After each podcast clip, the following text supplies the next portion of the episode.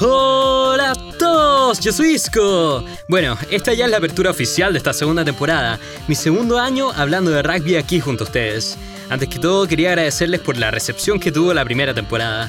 Realmente estoy muy feliz por todo lo que creció el podcast, por lo que crecí como persona y también como profesional, por el cariño que ustedes me han estado entregando en las canchas con mensajes, a los jugadores también que han sido un tremendo 7, un 8 hasta un 8 les daría, siempre disponibles para una conversación y también, obvio, a todos mis colegas periodistas que han sido un tremendo apoyo también.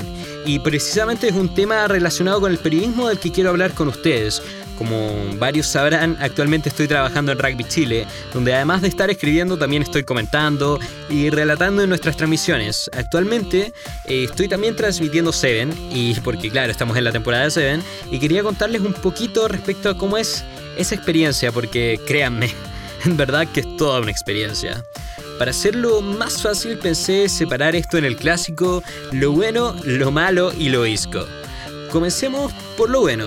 Es entretenidísimo, de verdad, es entretenidísimo. El Seven es un espectáculo donde puede suceder de todo y estéticamente es un deporte sumamente hermoso, divertido de ver, llamativo ante la vista por lo que estar ahí al borde de la cancha, viendo un gran número de partidos en primera fila y poder transmitir a través del micrófono la, la, emoción que voy sintiendo es sencillamente increíble, es maravilloso y me encanta. Además, es todo súper dinámico, tienes que estar bien despierto, no para, y por la dinámica de tener un torneo completo en un solo día, o como mucho dos, y una enorme cantidad de partidos en tan poco tiempo, vives de verdad demasiadas emociones en tan solo un par de horas. Entonces, de verdad, tú lo disfrutas al máximo. Eh, además, personalmente, mi formato favorito es el 7.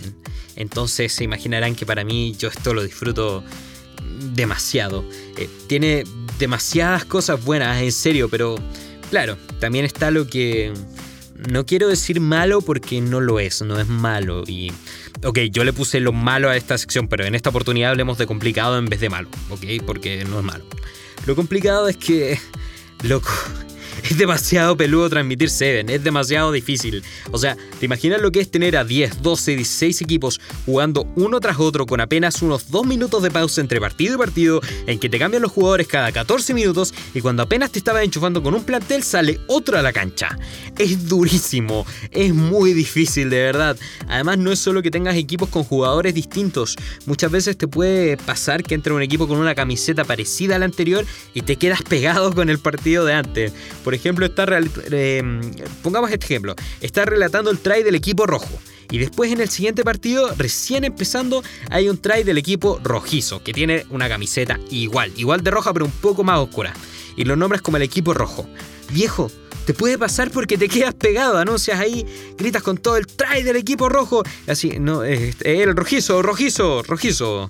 Porque te quedaste pegado, sobre todo a medida que va avanzando el partido y el campeonato, y tienes ocho partidos relatados a lo largo del campeonato, en jornadas que además son súper extensas porque vienes relatando de, de, no sé, de las 10 de la mañana y ya hasta son las 3 de la tarde, y llevas muchos partidos, entonces transmitir Seven realmente es diferente. Es difícil pero hermoso.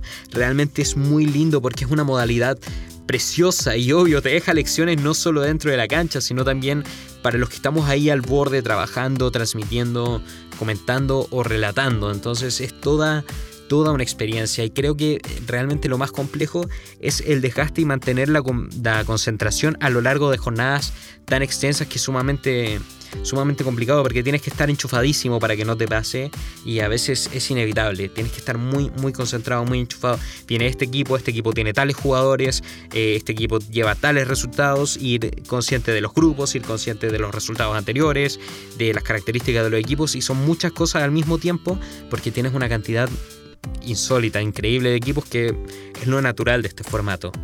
Y bueno, lo disco, un clásico, que para mí una jornada de Seven es directamente proporcional a 3 litros de bloqueador solar. Porque siempre, siempre, siempre vuelvo quemadísimo. Aunque Carlos Lorca me bautizó como el blanquisco por todo el bloqueador que yo me echaba, pero a pesar del bullying que me hizo Carlos, Carlos te mando un gran saludo, igual volví rojisco para la casa. Porque me debía haber echado aún más. Bueno, es eso es lo blanquisco. Y bueno chicos, eso es un poco lo que les quería contar sobre cómo es transmitir Seven. En la previa de este Challenger de Viña del Mar también que se nos viene, que lógicamente es uno de los eventos de, de Seven que más esperamos en el país. Eh, y donde voy a estar presente junto al equipo de Rugby Chile también. Vamos a estar haciendo algunos trabajitos por ahí.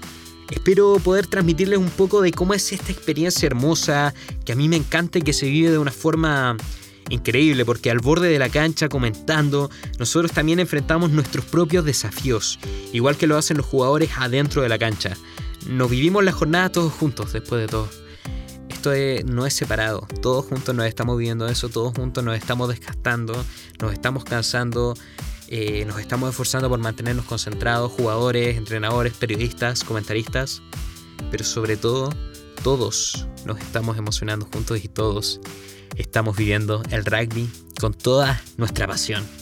Así que bueno chicos, les agradezco por haber escuchado este podcast, esta forma de iniciar también ya oficialmente la segunda temporada del Rugby Days Podcast, eh, que les agradezco a todos los que lo escuchan en Anchor, en Spotify, en Evox y en todas las plataformas. Eh, recordarles también que mis redes sociales son Isco-Saavedra, que me pueden encontrar también en mi página de Facebook como Isco Espacio Saavedra, el Isco-Saavedra para Twitter e Instagram, pero ocupo mucho más Instagram que Twitter.